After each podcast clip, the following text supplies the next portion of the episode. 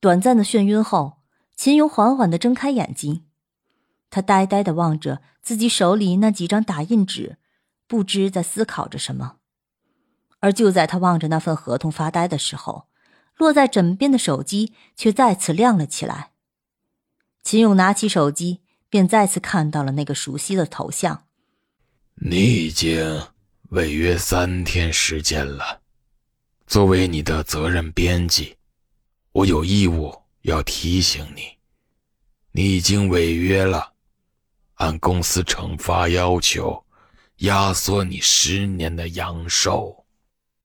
当秦勇看到他发来的这两行字的时候，他愣住了。压缩十年的阳寿是什么意思？而后牙龈上的阵阵疼痛很快便告诉了他答案。难怪自己的牙齿会变得松动。难道？秦勇的后背忽然传来一阵凉意，那种感觉就像是有人在身后悠悠的看着他一般。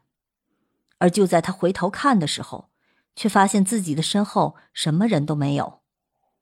此时他脑子里有些混乱，混乱到他连害怕都已经顾不上了。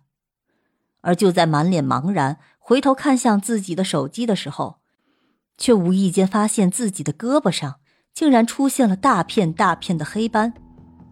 这黑斑他也并不陌生，因为在他的记忆当中，爷爷去世之前胳膊上便满是这样的黑斑。而这种黑斑正是人体衰老的现象。啊，这是什么？这不可能啊！我才二十岁，怎么可能长出老年斑呢？不，这绝对不可能，不可能！秦勇猛地从床上跳了起来，起床后便直接跑向水房。自从孙明跳楼自杀后，这宿舍里的其他室友。就陆陆续续的搬离了，只有秦勇掏不起新的宿舍费，便只能自己一个人住在这里。所以此时无论如何，宿舍里折腾都不会有人注意到他。他跑到卫生间以后，拿起桌上放着的香皂，便猛地往自己的胳膊上擦拭。那香皂产生了大量的泡沫，遮盖住了身上的老年斑。不会，不会的。我才二十岁，不会的。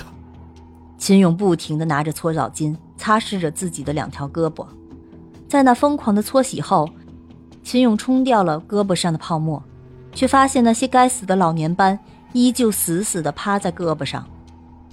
啊！那一刻，秦勇的内心绝望俨然已经化成了他心中的愤怒。他一个人站在卫生间里，在他的怒吼中。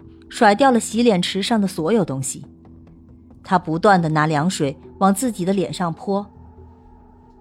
他希望这只是一场噩梦，但是从他口中不断流出来的鲜血却让他放弃了这个幻想。他把自己的两只胳膊支撑在洗漱台上，绝望的抬起头望着镜子中的自己。此时的他面色苍白无光。嘴角渗出的浓稠血液让他整个人都变得有些狰狞。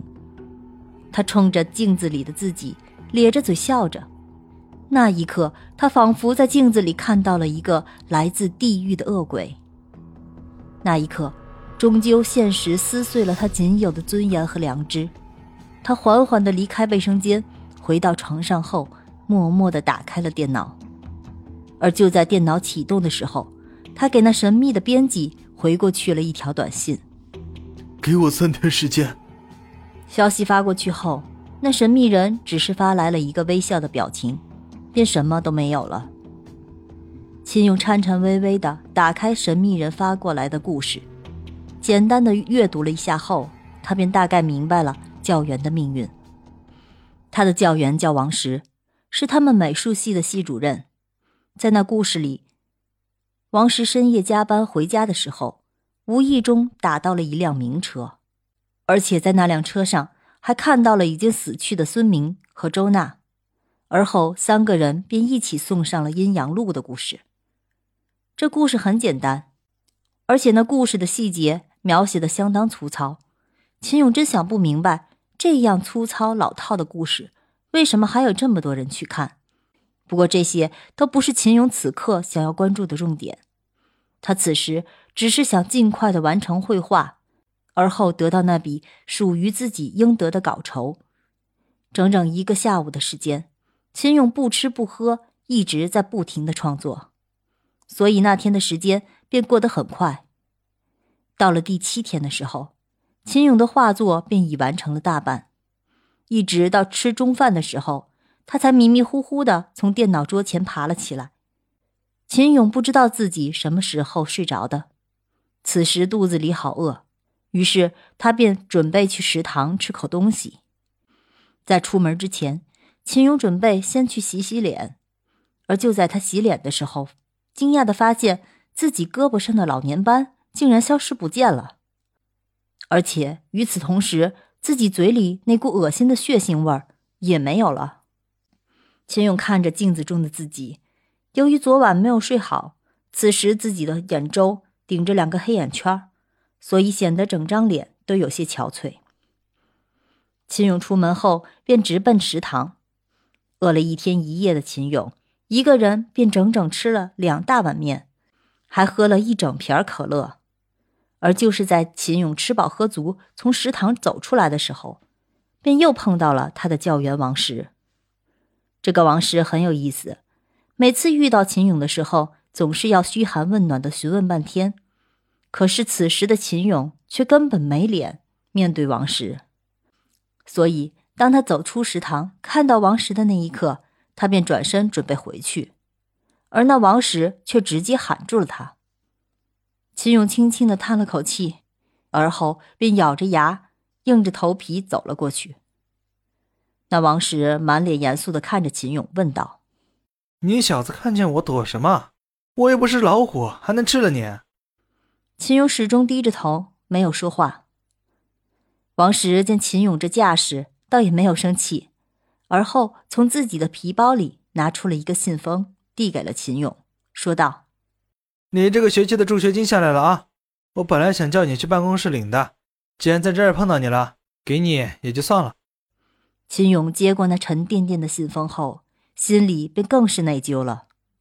此时的王石就站在他面前，但是他却始终不敢抬头同他对视一眼，因为秦勇心里很清楚，自己的插画交上去的那一天，便是王石丧命的日子。那教员把信封交给秦勇后，便又顺口嘱咐了几句，就离开了。秦勇望着自己手里的信封。